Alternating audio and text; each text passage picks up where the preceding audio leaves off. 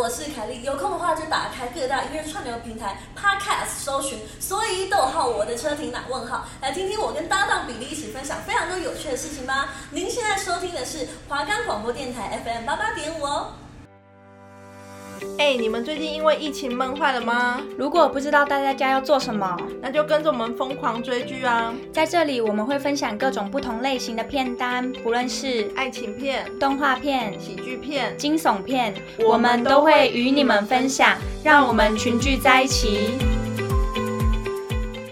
我们的节目可以在 First Story、Spotify、Apple Podcast、Google Podcast、Pocket Cast、Sound On Player，还有 KKBox 等平台上收听。搜寻华冈电台就可以听到我们的节目喽。欢迎收听华冈电台 FM 八八点五，我们的节目是群聚在一起。我是主持人 Lin，我是主持人 Erica。好，那我首先想跟大家介绍一下我们的节目流程。今天我们会跟上一集一样，两位主持人会一起讲一部作品。那今天我们想要介绍的剧是之前在台湾很火红、话题度蛮高的职人剧，叫做《火神的眼泪》。接下来我们会先介绍剧情概要以及这部剧的主要人物特点。我们会透过人物顺便带出他们每个人在剧里面就是各自受到的挑战跟难关，之后会进入两位主持人的心得分享。那一样，我们也会推荐两首符合气氛氛围的歌曲给大家。那大家如果有兴趣的话，再继续听下去。好的，那嗯、我首先想要先跟大家介绍《火神的眼泪》这一部剧情的它的剧情概要。那它其实故事的发展就是在描述一群消防员。那他们的分队是叫做同安分队。那故事的概要就是很简单的，就是透过这群消防员，那他们可能去惊险的打火或者是救护救援的任务中，那让我们观众去看到很多社会的黑暗面，就是可能有一些人性啊，或者是一些社会的百态。那透过他们执行的案件，同时也揭露了许多就是消防职业不为人知的辛酸故事。好，那接下来我想要先跟大家介绍今天的第一首歌曲，那是卢广仲的《几分之几》。那其实这首歌是在台湾也算是前一阵子蛮有话题度的作品，是《花甲大人转男孩》的电影主题曲。对，那我透过这首歌想表达，就是我们周遭其实有很多人，那可能是朋友或者是家人、同学，那他其实，在我们人生中也是一个很重要的元素，就是占据了我们人生的几分之几。那其实透过《火神的眼泪》这部作品，我们可以发现，嗯、生命真的很短暂，就是死亡也可能来得很突然，可能随便一场意外就会带走一个人的生命。所以透过这首歌，希望大家都能把把握时光，然后好好珍惜身边的一切。所以推荐这首歌给大家。记得那天，太阳压着平原，风慢慢吹，没有人掉眼泪，一切好美，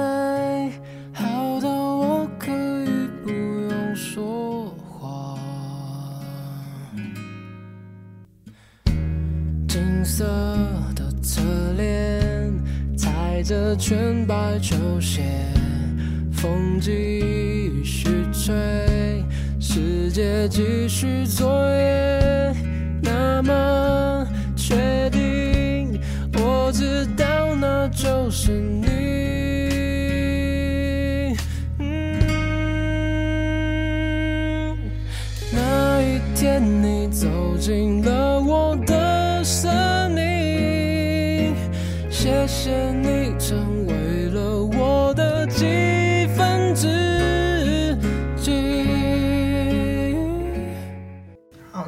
介绍就是里面的人物。我所要介绍分别是两位男性，一位叫温生豪，他所饰演的是叫邱汉成。那他是一位就是夹在家庭跟工作之间两难的人，因为他，因为他。的工作是消防人员嘛？那你你们也知道，就是消防人员就是会常常忙于公事，所以可能在家庭方面就是比较难顾及到。然后他的妻子就是要变成就是一打二，因为他还有两个小孩这样。然后可是他妻子就是希望他换工作，然后汉城也觉得就是说为了家庭他选择妥妥协嘛。可是他就是因为。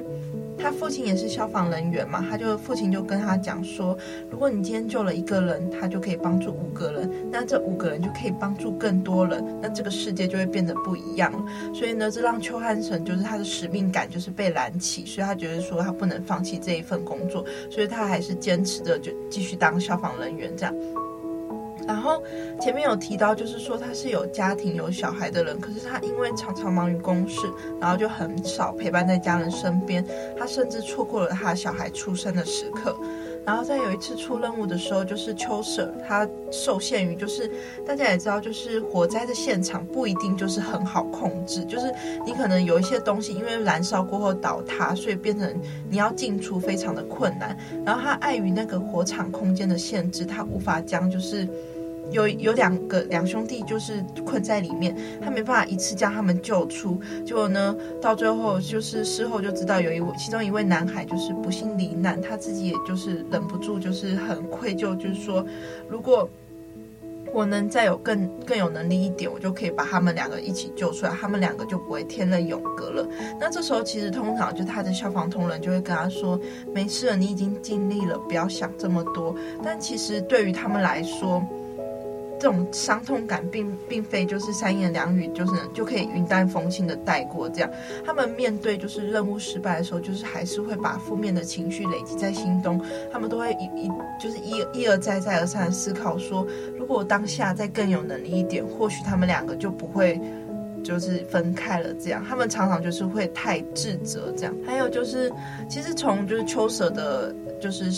故事里面，你就可以发现说，那工作跟生活要怎么取得平衡？我觉得这是每个人都要面对到的课题。那当然，如果你你现在问我的话，那我觉得我我会就是各自抽离一点。我所谓的抽离，就是说。工作我还是要放重心，但是我不要放那么重。那生活我也要顾，就是我都要，我想要都顾到，但是我不会说只专注在工作或只专注在生活这样。那剧中就是想要呈现，就是消防人员就是很很拼命、很正向，可是。那虽然说是好事，可是你也不可能永远都是在忙于公事，你还有就是家庭啊，你还有就是你所爱的人这样。因为他就是秋舍实在太忙，他妻子也曾经对他说：“我也是人呢，我也有需要你帮忙的时候。”然后他妻子也知道说，他先生就是秋舍说工作不能跟常人相比，但是我也很常告诉我自己，就是说我老公很伟大，我在他在做很有意义的事情。作为消防员的太太，要坚强，要独立。不过因为秋舍实在是太。忙了，然后一直在缺席，就是家庭一些重要的事故，加上生活矛盾，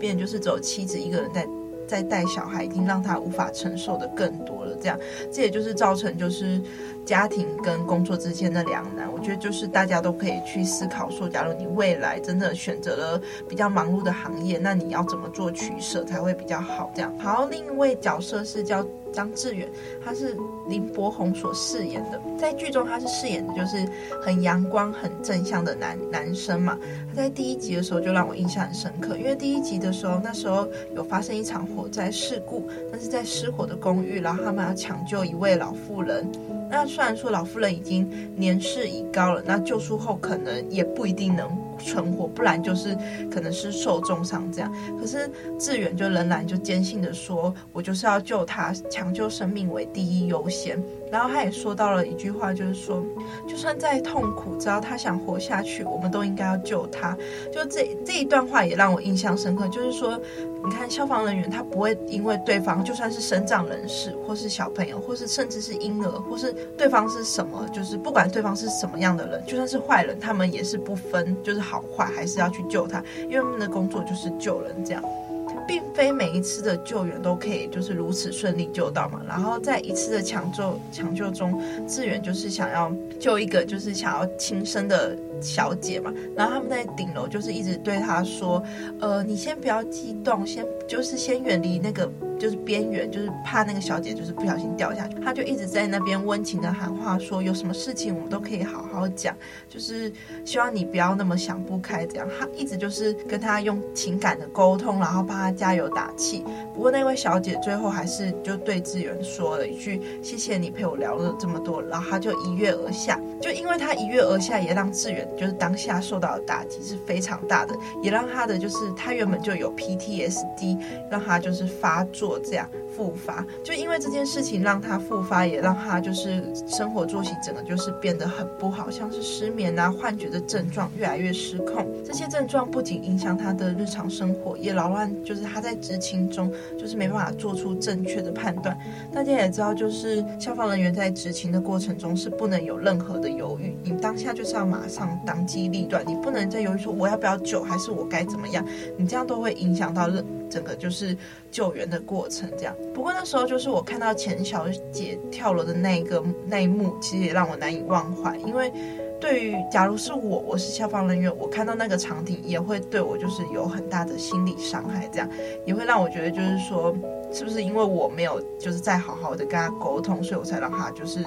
选择跳下来这样。后面呢，志远在就是他们后面在一场就是在一个娱乐城也要救人的时候，他又因为那个 PTSD 又复发了，然后就变得更严重。他整个幻因为出现了幻觉，所以他就。就是不小心坠楼这样，不过他还活着，只是呢，他因为这个就是这一件事情，他也真正的就是愿意正视自己内心的创伤，他也就是坦诚，就说，因为他之前年幼的时候他玩火，然后导致了火灾，也不小心让他哥哥就是命丧火海。不过对于小时候，因为他的家人就认为说就是意外这样，可是他们不知道其实志远就是因为志远所导致的，那志远也一直把这个创伤就是埋在心中，可是一直都没有复发这样，让他。非常的痛苦，这样。可是他因为这件事也真正的就是主动寻求智商师的协助，然后他也很努力的走出阴霾，这样。好，那接下来换我介绍。嗯，我介绍的接下来要介绍的人，他是林义阳，在剧里面他叫林义阳。那他是由刘冠廷所饰演。那其实他是我在这一部剧里面最喜欢的一个角色。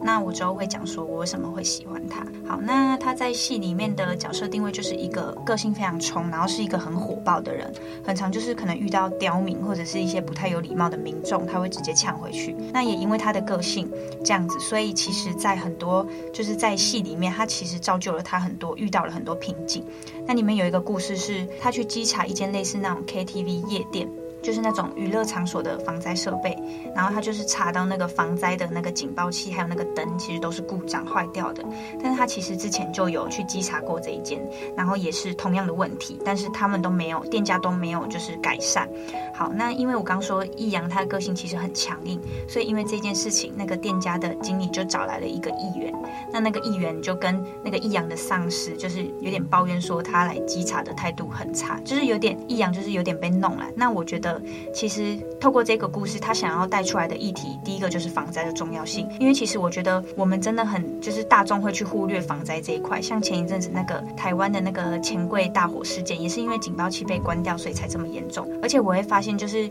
其实台湾现在每隔一段时间就会发生火灾，就是类似这种事情，其实层出不穷。好，那我觉得最好预防的方法，真的就是防灾要做好。对，好，那我觉得他另外一个想要讲的议题，就是其实很明显的就是官商勾结，他就是在反讽台湾社会可能常常有一些政治的渗入，可能明明是一件很简单的事情，但是有了政治的介入，就变得不再那么单纯。好，那接下来我们回到这个易阳角色的本身上，嗯、里面还有另外一个小故事，就是消防员其实很常会遇到那种滥用医疗资源的人，可能是喝酒醉的人、醉汉等等，就是他们要可能就是抬他们进去医院之类的，就是就是反正就是滥用医疗资源，他们根本也不是什么有受伤或是怎样，就只是喝酒醉。好，那里面就是有一个戏份有演到，就是一个阿伯很常，他很常喝醉。好，反正易阳就是很常接到民众的报案，就是这个阿伯又不知道躺在哪一个那个马路旁这样子。好，那嗯、就是他其实易阳本身就很不爽了，因为。就是很常，就是接到民众的报案，就是在讲这个阿伯嘛。那有一次，他们接到另外一个报案是很紧急，就是需要救护急救的那种。但是他们刚好正在处理这个阿伯，所以其实当下一阳他就很生气，他很不爽，他就在那个救护车上拿那个针筒刺他。所以他不爽的点就是说，就是明明真的有，就是真的需要人家去救、去急救的，可是却因为要处理这个阿伯，就是这是这种他喝酒醉，然后处理他，他就觉得为什么要这样子滥用医疗资源，所以。他其实很不爽。好，那其实故事演到后面是才发现，这个阿北是因为其实他的老婆小孩都因为那个就是工厂的废水而罹患癌症，然后相继去世了，所以才每天都这样喝酒。那其实知道这件事情的当下，易阳是很自责的，他其实是很同情那个阿北的，所以他后来也跟那个阿北道歉，然后还借他钱去处理一些可能那个房租什么等等之类的。所以，嗯、呃，前面我刚提到说我很喜欢易阳这个角色的原因是，嗯、呃，虽然他很冲，然后个性很火爆，但是其实我们在剧里面可以透过一些细节或者是剧情的演到后面，我们会发现他其实是一个很正直、很善良的人。那其实第一季的结尾就是我刚刚说那个娱乐场所那个。易阳去稽查的那个娱乐场所，它真的发生火灾了。那易阳为了救我刚刚说的那个关说的议员而去世。那就是虽然最后这个议员也承认他的错误，但是大家都很不舍易阳的牺牲，包括呃可能观众也是。但是我觉得导演也算是利用易阳这个牺牲，让第一季有一个蛮好的结尾。对，好，那第二个我想要介绍的人，他叫做徐子伶，那他是由陈婷妮所饰演的。那他在剧中是跟后面是跟易阳是在一起的，所以。我放在一起讲，好，那我觉得透过子玲这个角色，呃，导演最想带出的性别的的的议题其实是性别平等，因为其实子玲在那个戏里面，他当消防员是不被他妈妈谅解的，因为他之前其实，在当消防员之前，他是在一个外贸公司，就是坐办公室，就是做 OL 的。那他妈妈其实一直很不能谅解，说，诶，为什么他要离职？然后。当一个消防员，就是好像很直观的认为说，这个社会就是会希望女生就是做一些比较轻松或者是比较文静一点的工作。好，那里面那个戏里面还有演到，就是因为这个子伶她想要考取分队长，但是其实后面就有被一些队内的老队长一起看不起。对，那在最后一集的时候，因为易阳的过世嘛，然后易阳其实有写一封遗书给子伶，那里面就有提到说，你不要再伪装自己，你不要再觉就是假装自己好像很坚强这样子。那其实我们现在在这个社会上，我们会也会发现到蛮多在讲性别议题的作品。但是我觉得在这一部这个议题可能比较相对其他的导演想要讲的议题，可能不是那么突出。但是我觉得他透过为一个女消防员，然后利用她所带出来的社会意义，其实也蛮值得我们探讨的。这样子，好，那接下来我们请 Erica 推荐今天的第二首歌。我要介绍的第二首歌是李千娜的，她的歌叫做《不曾回来过》。那这首歌虽然主要就是比较像讲男女情感，不过里面歌词有提到说，再爱的、再疼的，终究会离开；再恨的、再伤的，终究会遗忘。这样，然后就让自己慢慢成长，慢慢放下。我觉得这这几段歌词就让我觉得说，如果哪天你所深爱的人，或是你不喜欢的人离开了，我觉得也不要太难过，也不要一直憎恨，就是就是。因为我们总有一天也会离去，那不要让自己就是留在遗憾之中，然后也是真的就是珍惜时光啦，就这样。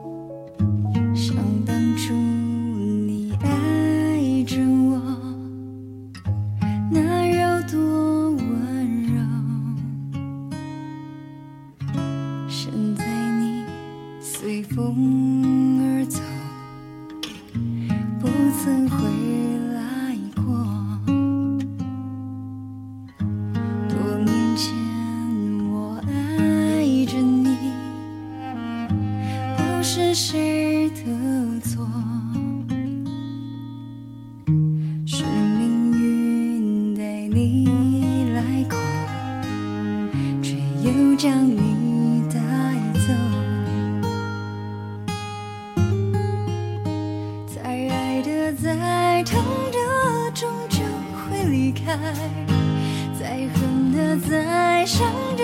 终究会遗忘；不舍的，舍不得。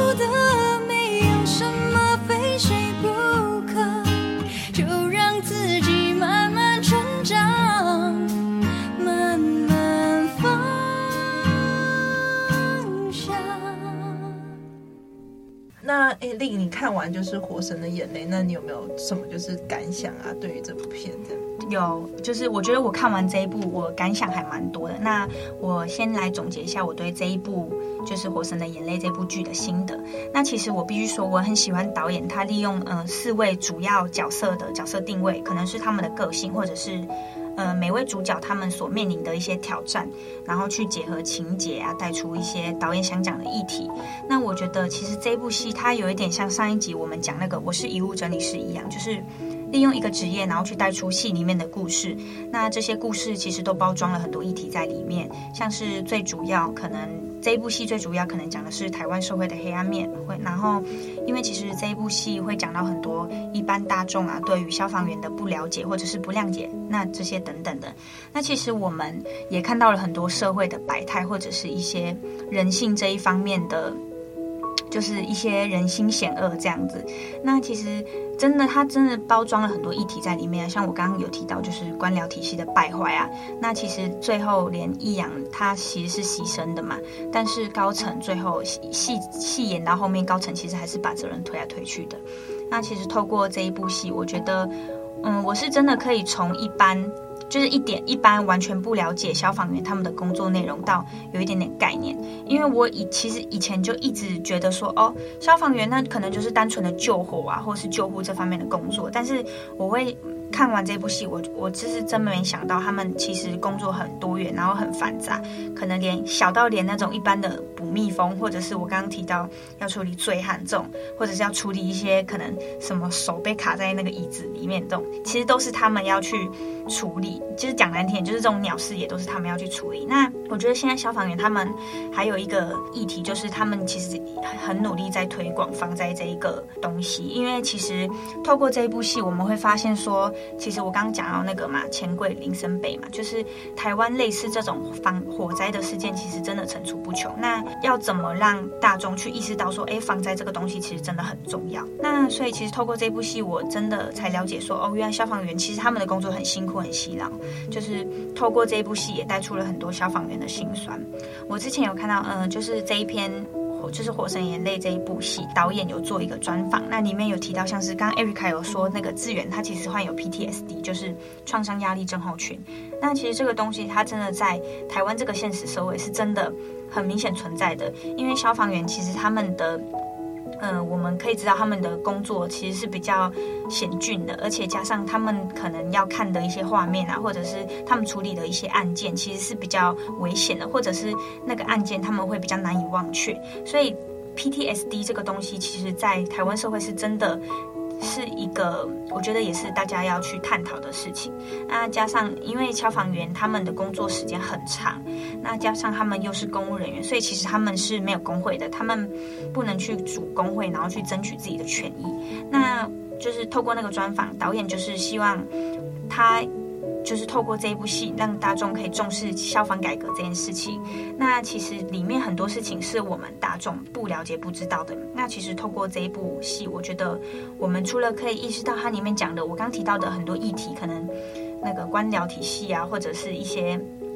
女性的呃性别平等的议题之外，其实我觉得我们可以比较深刻的也去探讨一些哦，消防员他们应该要有的一些权益，或者是呃里面其实也有提到，可能他们的其实他们的那个设备是蛮旧的，但是也都一直没有去更新什么的。就是我刚刚讲的那个消防改革这件事情。好，那其实我最后还想要讲一件事情，就是我觉得我们应该都要尊重每一个工作，因为其实我们不知道一份工作它背后换来了多少的努力，或者是他要面临的什么压力。那其实他们背后的辛苦，我们一般人如果你没有去接触，你其实是不知道的。那虽然这部剧是单纯的在讲消防员这个职业，但是我觉得透过这部戏，我觉得世界上一定也有很多值得我们去尊重的其他工作。其实我觉得台湾现在也越来越多作品，可能是电影、戏剧也好，他们其实都是在深入讲我们台湾这个大环境，可能讲一些议题，或者是一些职人，透过一些职人剧，让我们去探讨一个职业他们背后可能所要面临的一些困难啊、困境等等之类的。就是他们所要承担的压力，那或者是在讲一些议题，那可以让我们观众去反思。所以其实我觉得这整体是很棒的。那希望透过这些作品，可以让我们的社会越来越进步。然后也希望大家能够多一份包容的心，然后去多尊重别别人，换位思考一下。对，那这是我对这一部，就是我看完这个《活神的眼泪》的主要的一个心得。就是其实我觉得他讲的东西蛮广的啦。那就是今天提出来的是我看到、思考到的事情。那艾瑞卡你有什么？你看完这一部戏，你有什么感想吗？嗯，这一部戏，我就会觉得就是说，它虽然说是影集嘛，那我觉得就是更像一部纪录片，因为它记录了很多就是台湾有发生过的重大事事件，这样像是二零一五年造成就是六位消防员殉职的新屋保龄球馆大火，也就是在最后一集那个场景。那其实就是也让就是很多消防人员的家属也纷纷就是可能不敢看这一部这样。然后我也认为就是说生活中有些意外其实是可以预防避免的，就是你可以降低那个伤害。例如就是我现在住宿舍嘛，那你知道宿舍一定就是会有消防设备，像灭火器，那有多少人真的会用，或是就是那个消防。细菌能用吗？其实就是很多人都没有去注意到。或许你们可能都大家都认为说火灾不会发生，或是发生了，但是你可以赶快逃。但其实如果你真的发生了，你当下可以就是马上拿灭火器去灭火，其实你就可以降低的很多的伤害，就大大降低的伤害。这样，那里面还有提及到就是很多。